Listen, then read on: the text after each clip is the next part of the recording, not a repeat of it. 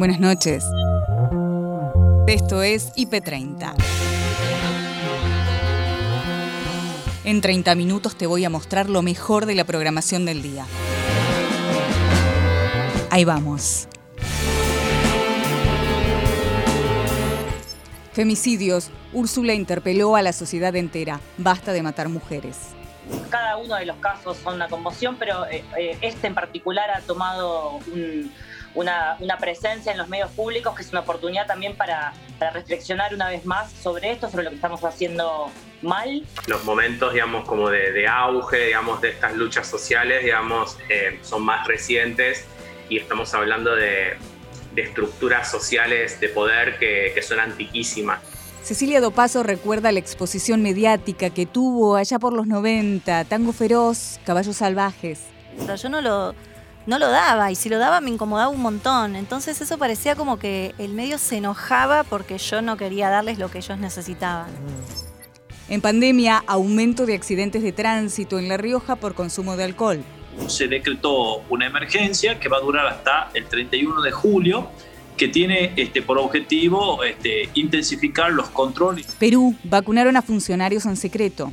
Las autoridades encargadas de velar por, por, por tener eh, oxígeno, camas UCI, ellos se repartían a algo de 2.000 vacunas que habían llegado en secreto.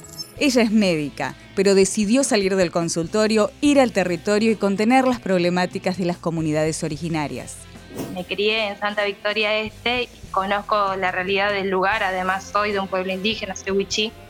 Este, decidimos que la mejor forma de hacer salud o de trabajar eh, política pública en salud y los enfoques en salud específicos que se necesitan según el reclamo de la diversidad territorial es estando ahí poniendo los pies en el barro, como decimos.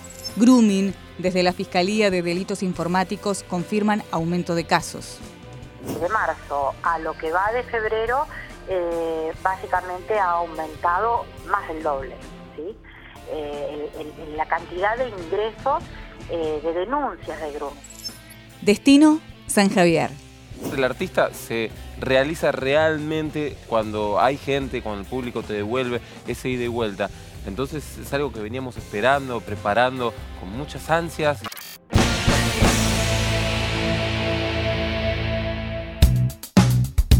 En IP Noticias, edición central, lo importante de este miércoles, que sería un lunes, mucho movimiento en las calles, inicio de clases, toda la información con Gabriel Sued y Noelia Barral Grijera.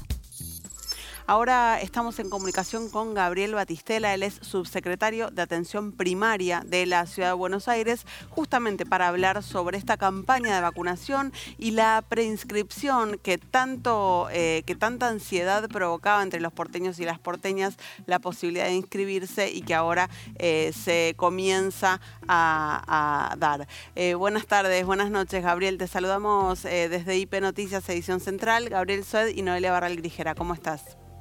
¿Qué tal Noelia? ¿Qué tal Gabriel? ¿Cómo están? Bien, ¿ya tienen eh, decidido a dónde van a destinar, a qué eh, grupo específico van a destinar eh, la porción de estas vacunas Covishield que le toquen a la ciudad de Buenos Aires? Sí, sí, estuvimos trabajando. nosotros seguimos los lineamientos del plan estratégico del Ministerio de Salud de Nación. Empezamos la etapa 2, que es la que corresponde a los mayores de 70 y las personas residentes en geriátricos y dada la cantidad de vacunas que, llegaron al país, todavía no, no tenemos eh, confirmadas las dosis que van a llegar a la ciudad, pero eh, no cubriría toda la población mayor de 70 años, vamos a comenzar vacunando a las personas residentes en los geriátricos y a las personas de 80 o más años. Gabriel, había un reclamo de los docentes por eh, intentar que ellos estuvieran un poco más adelante en esa grilla que había este, dado a conocer el gobierno de la ciudad, que los ubicaba en cuarto lugar, en ese orden de prioridad. Eh, ¿Esto ha sido modificado o siguen en ese lugar que, si no me equivoco, bueno, primero el personal de la salud, después los residentes en eh, geriátricos, después los mayores de 60 y recién después entraban en juego los docentes? Eh, sí, esos son los lineamientos, como, como bien decís, eh, que, son las etapas. La etapa 1 eh, hay una pequeña corrección que, te haría. Etapa 1 es personal de salud, etapa 2 es más de 70 y residentes en geriátricos, etapa 3 entre 60 y 69 y la etapa 4 los estratégicos dentro de los cuales intervienen, entran los docentes. Esa es la estrategia que, que, un poco determinó al inicio Nación y nosotros vamos a, seguir con, con este lineamiento.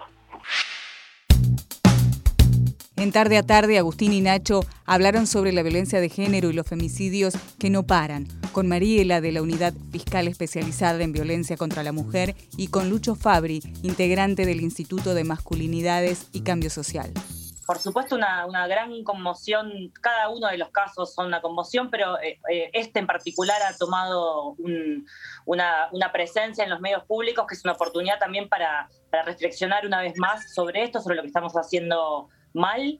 Eh, yo creo que hay un, análisis que hay que hacer en, un, doble nivel, hay un proceso que, hace rato venimos atravesando de transformación. que, nace a partir de una gran demanda social del movimiento feminista, el movimiento el momento de Ni Una Menos fue un, basta de, los, de los femicidios y a partir de ese momento hasta ahora han ocurrido muchísimas transformaciones en, el Estado, pero también en, la comunidad, ha habido muchísimos avances, eh, pero es un proceso que va a ser lento porque tiene que ver con, una, con una matriz social que, deriva del, patriarcado, de las relaciones patriarcales de poder, que a, las organización a la cual está atada la violencia, ¿no? Y hay otro, otro plan, otro nivel de análisis que tiene que ver con el sistema de justicia, con la respuesta del Estado frente a estos casos, eh, que también ha sufrido enormes transformaciones muy positivas en, muchos casos, pero que todavía hoy nos deja este, este, este sabor a, que, que estamos a mitad de camino, que todavía pasan cosas que son absolutamente inadmisibles, que todavía estamos en una instancia en la cual la respuesta es muy deficitaria, eh, que hay un, núcleo duro de aún de una falta de credulidad respecto de, los relatos de las víctimas, eh, una falta de valor puesta en la palabra de las víctimas. Muchas mujeres van a denunciar todavía mm. eh, y son expulsadas del sistema de justicia, no son acompañadas, no es atendido eh, su relato y a veces termina fatalmente como, como esto que está ocurriendo. Lucho, ¿y cuál es tu mirada en este caso? No, bueno, comparto por supuesto con, Mariela, digamos, este diagnóstico más general. Quizás desde el Instituto de Masculinidades lo que venimos intentando hacer es abonar al trabajo más específico con los varones, entendiendo justamente que, que, esta violencia ejercida, digamos, por los varones es un emergente de este sistema patriarcal del cual Mariela hablaba y que requiere diferentes abordajes en diferentes líneas por supuesto, una tiene que ver con esto que mencionabas, Nacho, en la introducción, con estas formas de complicidad machista, con estos pactos que hacen que eh, los varones no seamos sujetos protagónicos de las denuncias, no en términos penales, ¿no? sino en términos sociales, cuál es la tolerancia ambiental, la tolerancia social, que todavía, digamos, permite que, eh, como decían también las compañeras en las redes estos últimos días, todas conozcan a una mujer que haya sido abusada o violentada pero ningún varón conozca ni tenga ningún amigo que ejerce ese tipo de violencia. Entre nosotros no estamos hablando lo suficiente, no estamos hablando con la profundidad necesaria para hacernos cargos en qué medida a cada uno eh, tenemos que, erradicar, digamos, estas violencias de nuestras prácticas cotidianas. Eso tiene que ver un poco con la responsabilidad específica de los varones. Ahora eh, también entendemos que no es suficiente con hacernos responsables de nuestras prácticas interpersonales y que la transformación de un sistema opresivo, desigual y violento en términos estructurales requiere de una política pública estatal sistemática, seria, con recursos. La actriz Cecilia Dopaso estuvo en los estudios de Nochipé y conversó con José María Muscari. Eh, yo hice, a ver, hice un recorrido tan particular y tan extraordinario en relación a lo que en general se vive y han vivido mis contemporáneas al mismo tiempo y todo, que em, no, no, me tocó a mí eso, no, no sé por qué, pero ponele, em, yo sé que en alguna película que a mí me han llamado para hacer un casting, porque yo tenía un representante que era un estúpido que no se había enterado y, por la suerte de la vida me llaman para hacer un casting, ir, eh, donde se sabía que en esa película había un desnudo, Em, yo hice todos los castings, las tres instancias de casting, sin que me hicieran, pero sacar nada, ni me pidieran que me sacara la remera ni nada. Y conozco otras actrices que fueron a castearse para el mismo personaje y les pedían que se sacaran. Mm. Y las características de todas nosotras eran muy diferentes, con lo cual era muy difícil que nos pudieran castear para el mismo personaje. ¿Se entiende? Sí. Entonces, eh, había, ahí había un abuso espantoso. Era, ay, a mí me hicieron, ¿y a vos? No, a mí no. Y, y, a, y a quién estaban considerando de verdad para hacer el papel? Porque después quedé yo. ¿Se entiende lo que te quiero decir? Entonces, eh, no sé, eso me pasó. Y después también, eh, en los 90 yo estaba en situaciones de, de mucho privilegio, donde hacía mm, gran parte de protagónicos, ¿te acordás? Entonces, es, muy diferente el trato. Eso te da un poder. Eso te da un poder. Eh, que si vos estás pidiendo el laburo y si viste a lo mejor te lo dan, a lo mejor no. eh, era como un lugar de, de poder. Que él- Ese lugar del- de poder que, del que hablas, que lo da la profesión y que un poco lo da también el recorrido, el rating, el éxito, las entradas vendidas, todo lo que pasa cuando uno protagoniza éxitos, ¿en algún momento te mareó? ¿En algún momento te hizo hacer cosas que a lo largo te reconoces y dices, "Ay, qué boluda que estaba en ese momento? O Mm. sea, ¿algo de eso te pasó o no? Eh, a ver, espera, déjame pensar. Me quedé pensando en. ¿Viste ese poder de que estás de repente en el set y si viene un microfonista eh, y vos y te está poniendo el micrófono y vos haces, ¿qué haces? Y, y todo el mundo, viste, como que, ¿qué pas vos lo exponés al tipo, no al revés. Pero es Claro. una cuestión de lugares también, porque también podía haber pasado al revés y a un montón les pasa al revés. Pero bueno, así. Y después ahora ya estoy grande y no, no hay tanto acoso. Hay, pero de, hay violencia, pero por ahí de, mm, de otro tipo, a medida que vas como, no sé, cumpliendo años, pongámoslo así. Em, pero que si, si hice alguna, alguna conducta de la cual después me arrepentí, Claro, que te viste Sí. y decís, ay, mira qué, qué viaje me había comido ahí del éxito. mm, em, no sé, No te reconoces en eso. No, probablemente, digamos, yo, yo sé que caía mal y había una cosa como medio de, de, ¿Sabés que caías mal? de antipatía, sí, en algunos lugares, en ciertos sectores y para algunas personas caía mal porque todo el mundo me pedía cosas y yo no podía dar todo lo que querían. Eh, ¿Y eras antipática? Y a lo mejor sí, viste, para generar como una muralla, no sé, como, viste, yo ni en mi esfera íntima hablaba mucho de mi vida privada, de mi, digo, salvo las dos o tres amigas muy íntimas, eh, y de repente que me empezaran a preguntar y todo me incomodaba un montón y yo no daba lo que me pedían. Y En lo las que notas, supuestamente en los vendía. programas, claro. Claro, yo no lo, no lo daba y si lo daba me incomodaba un montón. Entonces eso parecía como que el medio se enojaba porque yo no quería darles lo que ellos necesitaban. Mm. Paloma Boxer y Nico Artusi hablaron con el jefe de gabinete de La Rioja por la situación crítica que atraviesa la provincia y las recientes medidas que tomó el gobierno. Bueno, a, ver, eh, todo surge de un informe que el ministro de Salud nos hizo este lunes, que pasó, respecto de eh, una situación muy preocupante que es una alta ocupación de camas por el aumento de casos positivos de coronavirus y por el aumento de accidentes. Básicamente, en camas de terapia intensiva, nuestro hospital principal, que tiene 19 camas de terapia intensiva, este, 15 camas estaban ocupadas por eh, lesionados graves derivados de accidentes de tránsito. La Sí. mayoría de esos accidentados tenían como factor común que había, estaban conduciendo este, con, con- con alcoholemia positiva. Entonces, en función de eso, se decretó una emergencia que va a durar hasta el 31 de julio, que tiene este, por objetivo este, intensificar los controles y los cuidados para evitar contagios de coronavirus y por otro lado, eh, intensificar también controles y cuidados para prevenir accidentes eh, viales.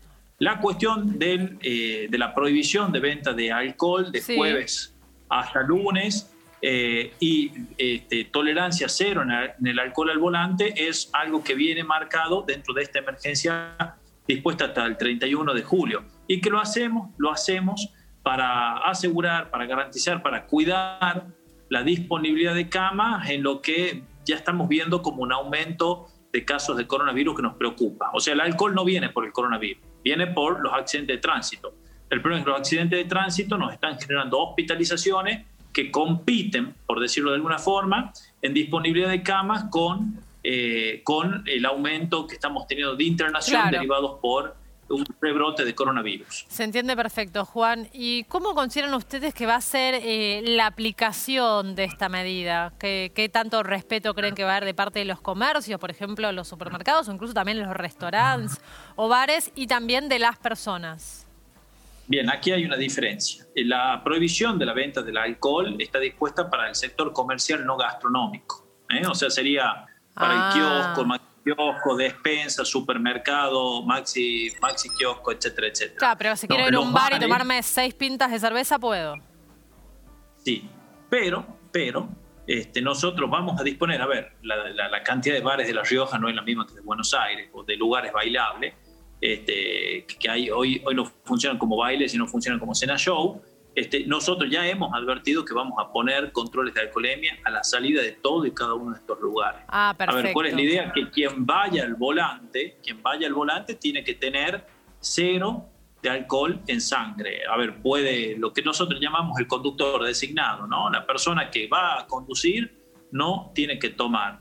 En realidad, este, sabemos que- que- que- que es un título que impacta, pero digamos, ya lo hemos hecho anteriormente nosotros aquí en la provincia y hay en otras provincias vecinas como Córdoba que se hace. Y tiene como objetivo, insisto, prevenir, cuidarnos, este, mermar la cantidad de accidentes viales que hemos verificado en estas últimas semanas. Agustina Díaz y Nacho Corral hablaron con el periodista desde Perú, José Lara La Rosa, sobre la vacunación de funcionarios en secreto. Su Perú no para de sufrir cada vez con noticias terribles, eh, mientras que la gente, la población peruana sufre a un enfermo, a un muerto, ya sea un papá, a un hermano, a un amigo, a un hijo, las autoridades en- encargadas de velar por, por, por tener eh, oxígeno, camas UCI, ellos se repartían ¿ah? algo de 2.000 vacunas que habían llegado en secreto, que finalmente el periodismo logró descubrir.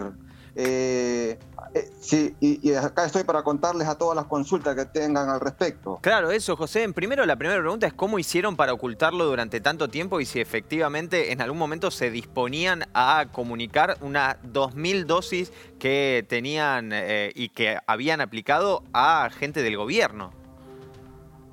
Sí, la verdad que llegaron 3.200 vacunas.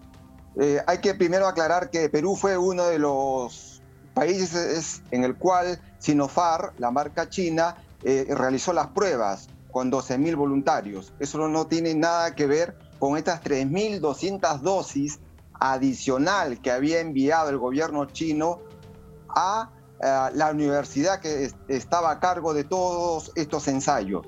De las 3.200 vacunas, 1.200, según han declarado las autoridades, fueron para la embajada china acá en Perú. Y 2.000 dosis ¿ah? se han repartido, de los cuales solo han entregado la lista de 487 vacunados.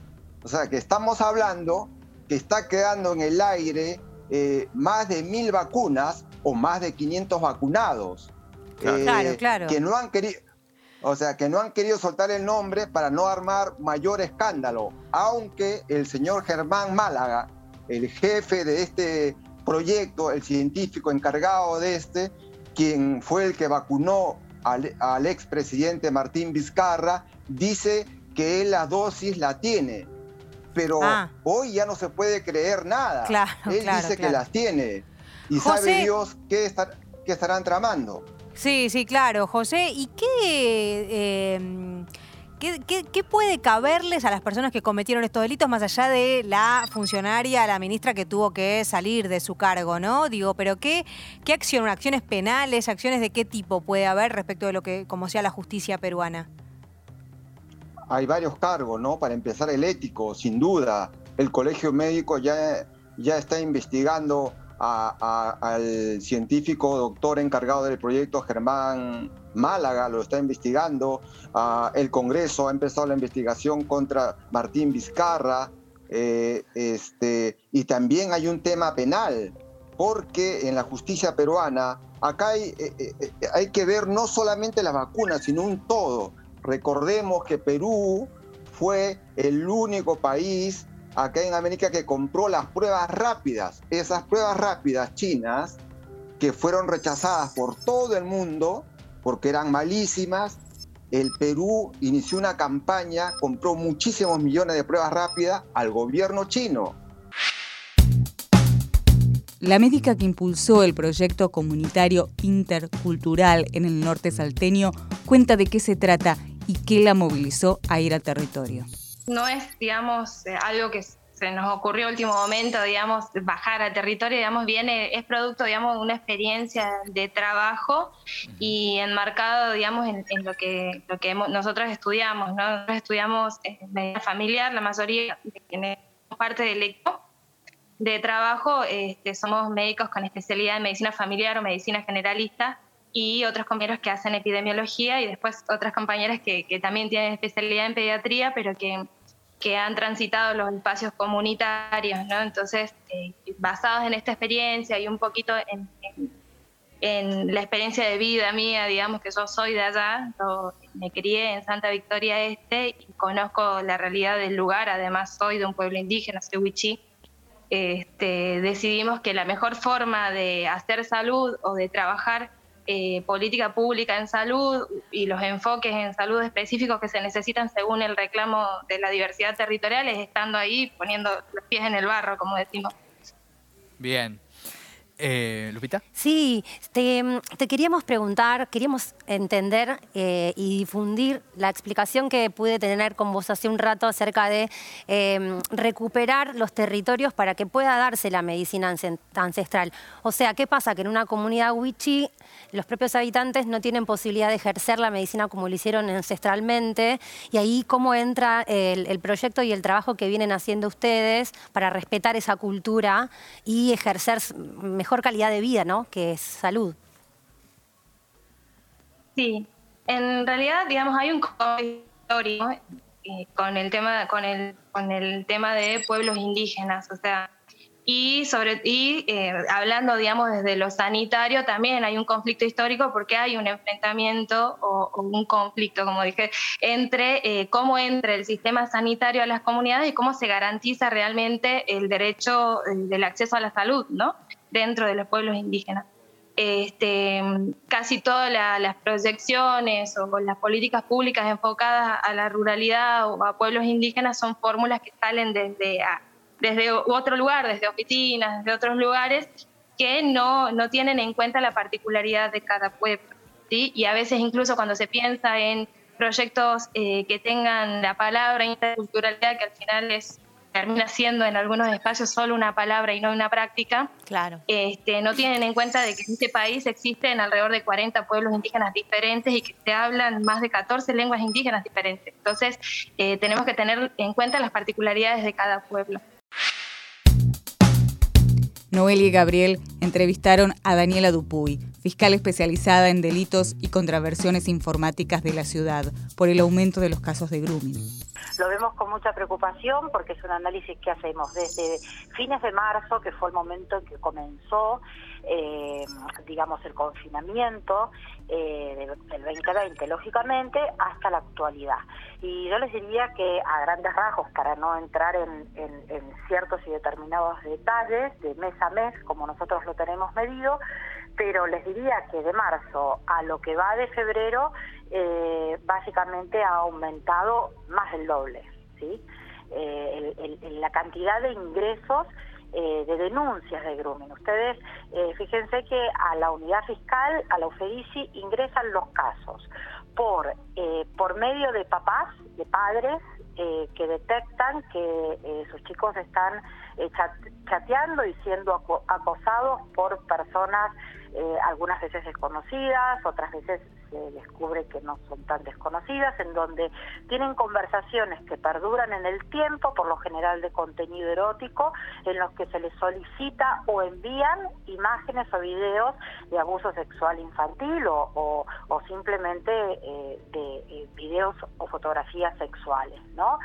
Eh, este, este es un, un, ingreso, un ingreso que es, eh, les diría que el 70% de los ingresos de las denuncias de grooming son eh, por los padres que advierten esta situación. Daniela, Sí. Te hago una consulta. ¿Cuántas son las denuncias que eh, se radican, eh, decime en el periodo que quieras, en un mes, en un año, de marzo a esta parte?